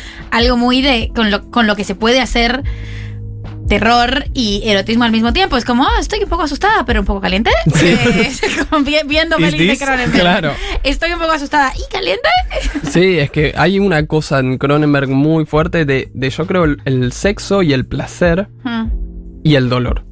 ¿No? Y Sí. está todo el tiempo en tensión eso. eh, en esta última película ya vamos a hablar, pero eh, hay algo con la cirugía y el sexo que es súper extraño y súper interesante. Pero en todas las películas de Cronenberg, creo que esta cosa de placer, dolor y cuerpo Claro. está súper presente. E incluso se van como mimetizando esas cosas, ¿no? No se sabe hasta dónde algo es placentero y algo es doloroso, Doloroso. digamos. Y eso genera mucho. Eh, no sé si. Bueno, creo que es una forma de miedo o de, o de Sí, generar jugar, como. jugar con los límites, Claro. ¿no? Totalmente. Y siguiendo un poco en esta línea, aparece en el año 99 Existence. Sí. Que Existence es la historia de una realizadora de videojuegos Mm. de realidad virtual que presenta un nuevo videojuego en donde los participantes pueden hacer una prueba, ¿no? Como la, situación es la prueba de ese videojuego y en ese momento, en esa circunstancia, como que alguien intenta asesinarla y entonces eh, tienen que escapar eh, el personaje de Jude Law con, con la realizadora de los videojuegos, escapan y tienen que volver a meterse en el videojuego para salvar la situación. Lo que empieza a pasar es que en un momento dado ya uno no entiende, no sabe ni los propios personajes ni el espectador si están adentro o afuera del videojuego de realidad Claro. virtual. Eh, que en, en- en esa época, y volviendo a esta idea de la época, eh, hay un montón de películas de, de ese año. Esta película es del 99, creo que en el 99 también eh, es Matrix. Claro. Del, del 99 también hay otra película que se llama Piso 13, que también tiene esta dinámica de que no se sabe si la realidad es la realidad real o la realidad virtual. Em, y resulta muy interesante em, cómo de nuevo la tecnología, en este caso, eh, los propios protagonistas, los propios personajes están dispuestos a tergiversar su realidad ingresando al videojuego, pero de nuevo la tecnología interviene para distorsionar esa realidad y para no distinguirla. Digo, de la misma manera que está esto del el placer y el dolor, Ah. que es difícil de distinguir, también la idea de la realidad y de lo ficticio en la película de Cronenberg está todo el tiempo en tensión. No se sabe qué es lo que ven los personajes, qué es lo que realmente está sucediendo, cuando están en una realidad virtual, cuando están en una realidad que es la, concreta de los personajes. Es muy interesante. En Existence sucede de la misma forma que en Videodrome. Y acá la cuestión que para mí se diferencia principalmente es que si antes el tipo, el dueño, el, el- el- el- que maneja el canal quiere generar más espectadores porque quiere, acá hay un deseo de la realizadora de videojuegos de que los espectadores vivan una experiencia y genere un contenido que sea de calidad. Y después lo que hay es una disputa, ¿no? Entre quienes dicen sí, es la mejor, qué sé yo, y quienes se oponen y, y piensan que está atentando contra la realidad del videojuego. Entonces, de nuevo, Cronenberg sigue con esta línea 16 años más tarde, Videodrome en el 83, Existence en el 99, con este juego de realidad, con este juego de la tecnología y con esta idea del arte o el entretenimiento ahí presente. Y un poco en, esta, en este marco, en este contexto, me parece que está bueno ya ir a Crímenes del Futuro, que es esta última película de Cronenberg. Estrenada hace poquitico. Sí, yo creo que hace dos o tres semanas se estrenó y que hace una, o, o sí, una semana, en Movie ya está disponible para, para verse. Ajá. Em, que es, a, a ver, a mí me parece que hay algo, eh, y, y ya me meto en esto, pero que, que es muy interesante, que es que eh, lo- las películas de Cronenberg lo que tienen es que hablan de un presente, pero son muy anticipatorias de un futuro. Eh, Qué miedo, igual. por ejemplo, Videodrome, el tema de- del video que te genera una percepción distinta de la realidad, la idea del video virus, del video viral, Claro. eh, es muy anticipatorio. Claro. En un momento en donde está surgiendo el VHS. Y de la misma forma, yo lo pensaba también leyendo algunas opiniones de Cronenberg en esta época, eh, la idea del chip que te controla la mente y que te ponen un chip. Bueno, eh, un poco Videodrome es eso. eh, y lo está haciendo en el 83. Eh, un discurso que está presente, ¿no? A través de, de esta idea de las vacunas y. Y en Existence hay algo que me parecía interesante que tiene que ver con que uno se conecta al juego y el juego se compone de los intereses de uno. Es decir, eh, orgánicamente entra al juego como que uno tiene un chip, un, un interruptor, una cosa en donde se conecta al juego y el juego medio que cambia según tus intereses, tus deseos, tus... Claro, inteligencia artificial. Exactamente. Entonces me parece que hay algo muy anticipatorio y muy interesante. En ese contexto, después de tantos años haciendo eso, Crímenes del Futuro, bueno, ¿de qué va a hablar? ¿Qué es lo que va a anticiparse Cronenberg hoy? ¿Qué es lo que va a ver respecto al espíritu de la época? Crímenes del Futuro es la historia de eh, el personaje de Vigo Mortensen, que es un artista performático. Que toma mate y es hincha de San Que Lorenzo. toma mate de hincha de San Hincha Lorenzo. furibundo de San Lorenzo. Sí, sí, sí, sí. O sea, en la, en la película seguro aparece un cuervito, un cuervito de No plástico fijé, por ahí. claro. y hace eso. Sí, sí, o un, un termo con, con una calcomanía, Dios. ¿no? Eh, y tiene una compañera que es esta Lea Seydoux, es la, la Sí. actriz, eh, que hacen unas performances. Las performances tienen que ver con que ellos viven en un mundo, es un mundo distópico, en el, el cual em, no, no se genera dolor físico cuando te cortan, cuando te intervienen físicamente. Mira. Eh, entonces, en ese contexto, eh, los cortes, las cirugías, tienen que ver con una cuestión artística. O sea, Y- son ilimitados. Claro, eh, entonces ella lo que hace es cortarlo a- a- al personaje de Vigo Mortensen, eh, tatuarle los órganos porque él eh, genera órganos nuevos, no se sabe si voluntaria o involuntariamente, los tatúa y se los saca y esa es la performance. Mira.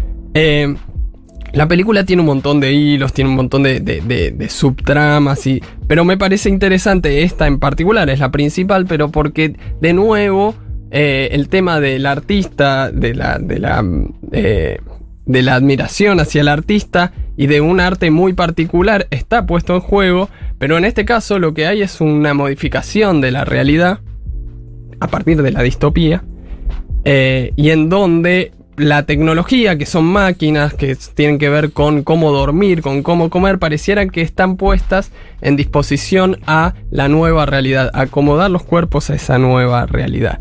Entonces me parece que un poco trayendo estas otras dos películas, em, hay una forma de ver este cine de Cronenberg que no sé si culmina con Crímenes del Futuro, pero sí que permite un análisis en relación a esto. Y si siempre está el tema del presente, de la época, me parece que hay algo de exhibir lo íntimo, de la intimidad de los personajes, que en Cronenberg hay una lectura muy específica, muy orgánica, como en el resto de su cine, pero que en Crímenes del Futuro me parece que está presente y que a mí me gustó y me parece que amerita verla y que si se puede ver con todo este contenido de películas anteriores, que esta es una línea, pero que todas me parece construyen al cine de Cronenberg, se disfruta mucho y es muy interesante siempre.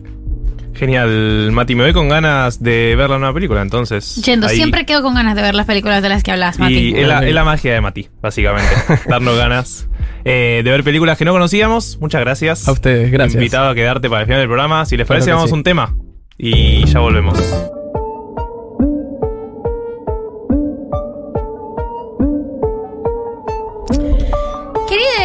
Perreantes de La Plata City y alrededores, ha llegado el día. Nos vemos hoy con Bimbo, Calle y Villa Diamante en bandejas. Lleguen temprano, no cuelguen. Repito, si quieren llegar a ver la maricoteca que viene con Lucas y el Chiqui y la batalla entre Amorín, Rolinga y los permitidos de Paula y el boliche de ahora dicen, lleguen temprano.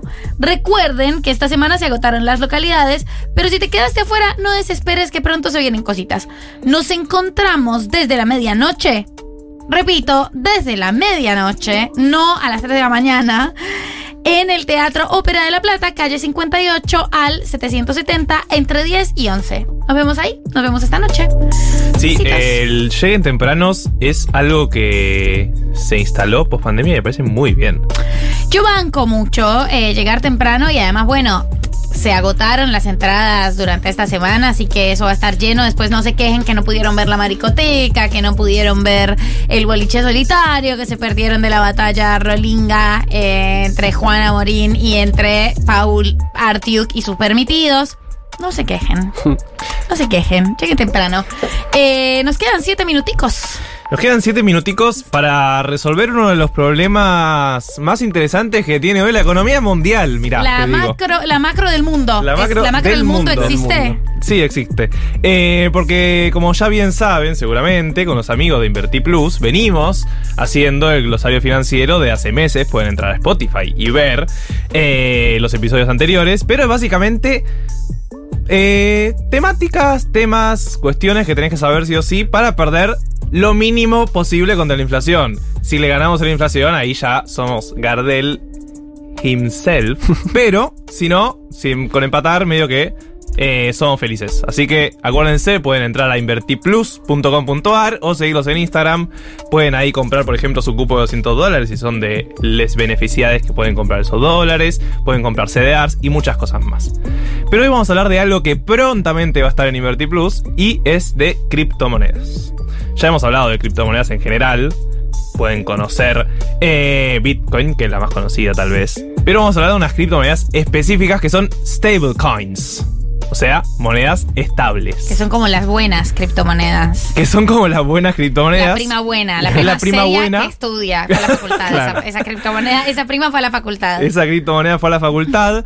Eh, porque la idea es que ya saben que el Bitcoin sube mucho, baja mucho y medio que no sabemos. Entonces, si queremos usarla como moneda de cambio, bueno, hay algo que está fallando porque puedo comprar cosas con Bitcoin, ponele, pero no sé si vale lo mismo esa moneda en 10 días, si vale mucho más, mucho menos. Hay algo extraño en eso. Bueno, hace mucho ya que se viene pensando la necesidad de crear una criptomoneda que mantenga su valor. Y ese es el objetivo de la stablecoin, que sea estable. Bien. Así llegamos al dólar cripto. No sé si vieron las últimas semanas con la explosión del dólar que hubo, no sé si se enteraron que hubo una corrida, pero en ese momento en Twitter, por ejemplo, estaban todo el tiempo el dólar cripto llegó a 320, el dólar cripto llegó a 340, el dólar cripto no sé qué. Bueno, el dólar cripto básicamente son estas stablecoins que cotizan igual que un dólar.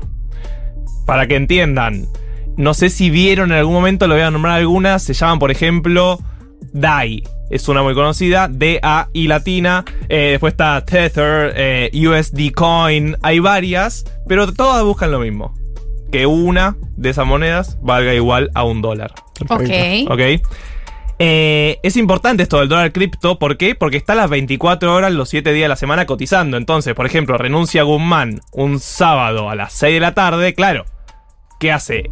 El inversor promedio que tiene acceso a esto va y compra dólar cripto si quiere. Entonces el dólar cripto sube un sábado por más de que el mercado no está abierto. Claro, los mercados están un fin de semana. Claro, mercados se tomaron los fines de semana de vacaciones, pero el dólar cripto está ahí presente. Sí. Entonces, el dólar blue, cuando el lunes abre el mercado, ponele, eh, ya sabe que el dólar cripto llegó a 300, 320 pesos y ya tenemos una idea más o menos de por dónde va a estar el dólar blue. Claro. Eh, les comentaba, son monedas que son estables. ¿Pero por qué son estables? Que es la discusión teórica que siempre hablamos de las criptomonedas, ¿no? O sea, por, primero, ¿por qué tienen valor? Bueno, ya hemos discutido un poco que en parte el valor se lo da que le demos valor, ¿no? Es como un ciclo. eh, el huevo o la gallina. el huevo o la gallina. Pero no pasa en todas las criptomonedas. Porque hay algunas que sí tienen un respaldo, por ejemplo, en dinero. Estoy hablando de Tether, que es una de las más conocidas, USDT, USDT o USDC, hay varias que tienen respaldo de dinero. ¿Qué significa esto? Tienen millones de dólares en una cuenta, anda a saber dónde, eh, o millones de euros, digo, tienen un respaldo que está basado en otra moneda.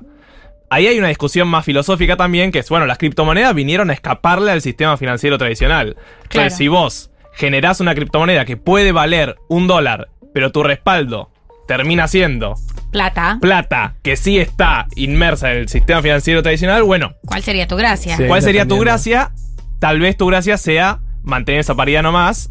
eh, pero bueno, hay algo como intrínseco de la filosofía que es medio raro porque ¿le escapas al sistema financiero si te tenés que basar en el propio sistema financiero? Digo, hay auditorías constantemente en estas monedas que, porque para que la gente pueda invertir en ellas y creer que vale un dólar, claro, tenés que mostrarme que tenés esos millones de Claro. respaldo. Claro. Entonces está lleno de auditorías, el- la Reserva Federal de Estados Unidos le pone el ojo últimamente, porque claro, si pasa como pasó hace un par de meses, que hay una moneda muy importante que cae, eh, el sistema financiero también se ve, eh, sufre esa hemorragia, digamos, se ve eh, cuestionado. Bueno, entonces tenemos stablecoins que están respaldadas en dinero, después tenemos stablecoins que están respaldadas en propias cripto. O sea, yo no tengo dinero que me respalda, pero sí tengo Bitcoin o tengo Ethereum que me respalda. ¿Se entiende? Claro, que igual son como las cripto más confiables, entre comillas, Claro, son criptos confiables, pero que se basan en la confianza de en la otras. confianza. Entonces Claro. volvemos a andar a la rueda. Así, ¿qué pasa si el Bitcoin cae muchísimo? Bueno, tal vez si esta stablecoin de las que le estoy hablando y tenía de respaldo otra criptomoneda, También si cae. esa otra criptomoneda se va a la mierda, empiezo a dudar de que me pueda sostener este valor de una stablecoin un dólar. Claro. ¿Se entiende? Sí, Claro. sí, sí. Bueno, y después tenemos otras que son las más polémicas, que son algorítmicas. Que ya ni siquiera tienen un respaldo físico, ni monetario, ni de criptomonedas, sino que tienen un sistema propio generado para que mantener esa paridad, para mantener ese una criptomoneda, un dólar. Y ese es el caso de Terra. No sé si conocen, pero hubo una criptomoneda muy famosa que decía que iba a mantener la paridad con un dólar y de repente explotó y pasó a valer cero en un par de horas. Esta criptomoneda que se llamaba Terra lo que decía era, bueno, yo voy a generar ot- otro elemento que se llamaba Luna, que tal vez también la conocen por ese nombre, que iban a generar como una balanza, ¿sí? Entonces yo si necesitaba emitir más, te emitía Luna para bajar el valor de Terra y que se mantenga en uno, pero si necesitaba emitir menos, te iba a comprar Luna para mantener el valor en uno. Básicamente era un sistema bastante complejo, pero explicado simplemente era más o menos claro. así. No sé eh, si podemos profundizar demasiado, así que no vamos a profundizar, porque son las 4 de la tarde. Pero ¿qué pasó? Claro, esa moneda se fue a la mierda eventualmente. Y ahí entra la discusión. Bueno, ¿cómo podemos hacer para generar una moneda que mantenga su valor sin depender de otra moneda que sí está en el sistema financiero? ¿Se entiende? O sea, Sí. que sí está inmersa en esta búsqueda de, de ser libre, ¿Y entre lo millones de comillas. No lo resolvieron. Por supuesto que no. Por supuesto. Pero por supuesto se cae de Maduro, que si se responde esa pregunta sos millonario para toda bueno, la vida. entonces, si tienen la respuesta primero, son millonarios para toda la vida. Claro. Pero, si no, ahora por lo menos, ya saben que hay stablecoins que pueden dudar un poco de esa estabilidad, que no siempre va a valer un dólar, pero sí que hay algunas que son un poco más serias. ¿Por qué? Porque están basadas en todo caso en lo que ya conocemos, que son los dólares, que son los euros. Y que sí, siempre googleen antes cuáles son, porque no vaya a ser cosa que ustedes estén comprando una moneda que piensan que son serias y que va a valer siempre un dólar y terminan comprando una de estas monedas que en 5 horas pasa a valer cero. Claro, y está basada en gomitas. Y está basada en gomitas con forma de respaldo son unicornio. gomitas. Eh, pero para todo esto está InvertiPlus. Para todo esto está InvertiPlus. Próximamente van a poder comerciar cripto ahí, pero mientras pueden comprarse dólares. Billete, Perfecto. básicamente con dólar MEP pueden entrar ahí sin límite. Acuérdense, pueden seguirlos en redes también. Ya nos pasamos. Ya lo pasamos, pero nos pasamos poquito. Nos Eh, pasamos poquito. muy poquito, un poquitico. Eh, esto fue este 1990. Hermoso de sábado 13 de agosto. Sí, yo quiero decirte que vi un comentario de Gali en Instagram. Yo vi un comentario de Gali en Instagram. No sabe nada todavía. Bien. Fue muy amorosa. Me gustaría mucho 1990 Sí. ya que nos queremos tanto. Ustedes eh, me descubrieron, yo nunca había hecho radio antes de este programa, que mantuviéramos eh, ese traspié entre Jugó, nosotros. jugó la carta del primer amor. Puede ser, eh, en honor al amor que nos tenemos, que nos vamos a seguir teniendo y que nos hemos tenido. Puede ser que mantengamos esto entre nosotros. Ya veo que tiene Galia siete mensajes. No sabes lo que dijo María. Eh, chiques, fue hermoso, fue espectacular, cantamos, disfrutamos, aprendimos, como siempre, sufrimos con la columna de cine, eh, nos impresionamos, eh, vamos a ver películas y espectacular este 1990 de sábado, gracias a Dieguito Vallejos, gran operador, a Juli Piasek, la productora Mati Fine por su columna y a vos, Marto. Y a vos también. Mechis. Qué rico, lo pasamos muy bien. Bueno, vamos a disfrutar de este bello sábado. Vamos a disfrutar este día tan angelado. Besitos, nos vemos dentro de ocho días. Chau, chau. Galia Moldavsky, Martín Martín Slipsuk, María del Mar Ramón. 1990.